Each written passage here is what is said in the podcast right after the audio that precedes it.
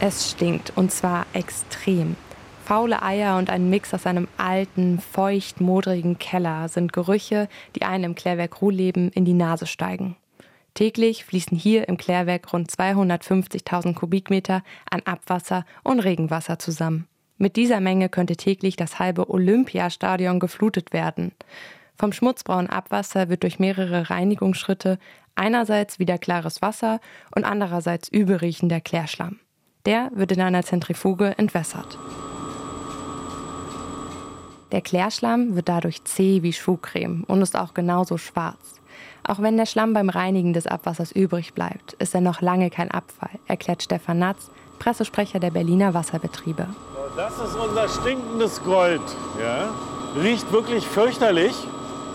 Das sind konzentrierte Kalorien, im Prinzip braunkohleartig, sehr gut brennbar. Unser Energieträger Anders als der heimische Backofen erreichen die Öfen im Klärwerk extrem hohe Temperaturen. Bei 850 Grad Celsius verbrennen sie den Klärschlamm.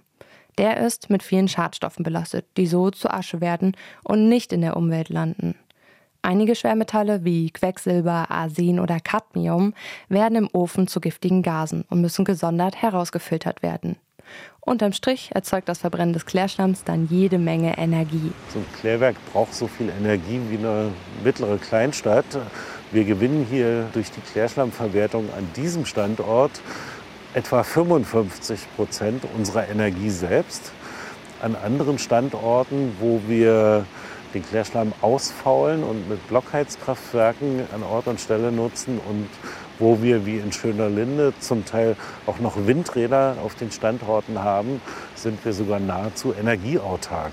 Mehr als die Hälfte des Energiebedarfs durch Klärschlamm. Das funktioniert durch einen klassischen Kreislauf.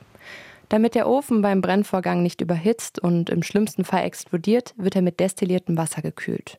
So entsteht Wasserdampf. Der treibt Turbinen an, die so Strom erzeugen. Danach kühlt sich der heiße Dampf langsam wieder ab, kondensiert und wird erneut zu Kühlwasser. Dem stinkenden Klärschlamm ist also durchaus etwas Gutes abzugewinnen. In einigen Jahren dürfte der kostbare Brennstoff sogar für weitere Abnehmer in der Industrie verfügbar sein. RBB 24 Inforadio vom Rundfunk Berlin-Brandenburg.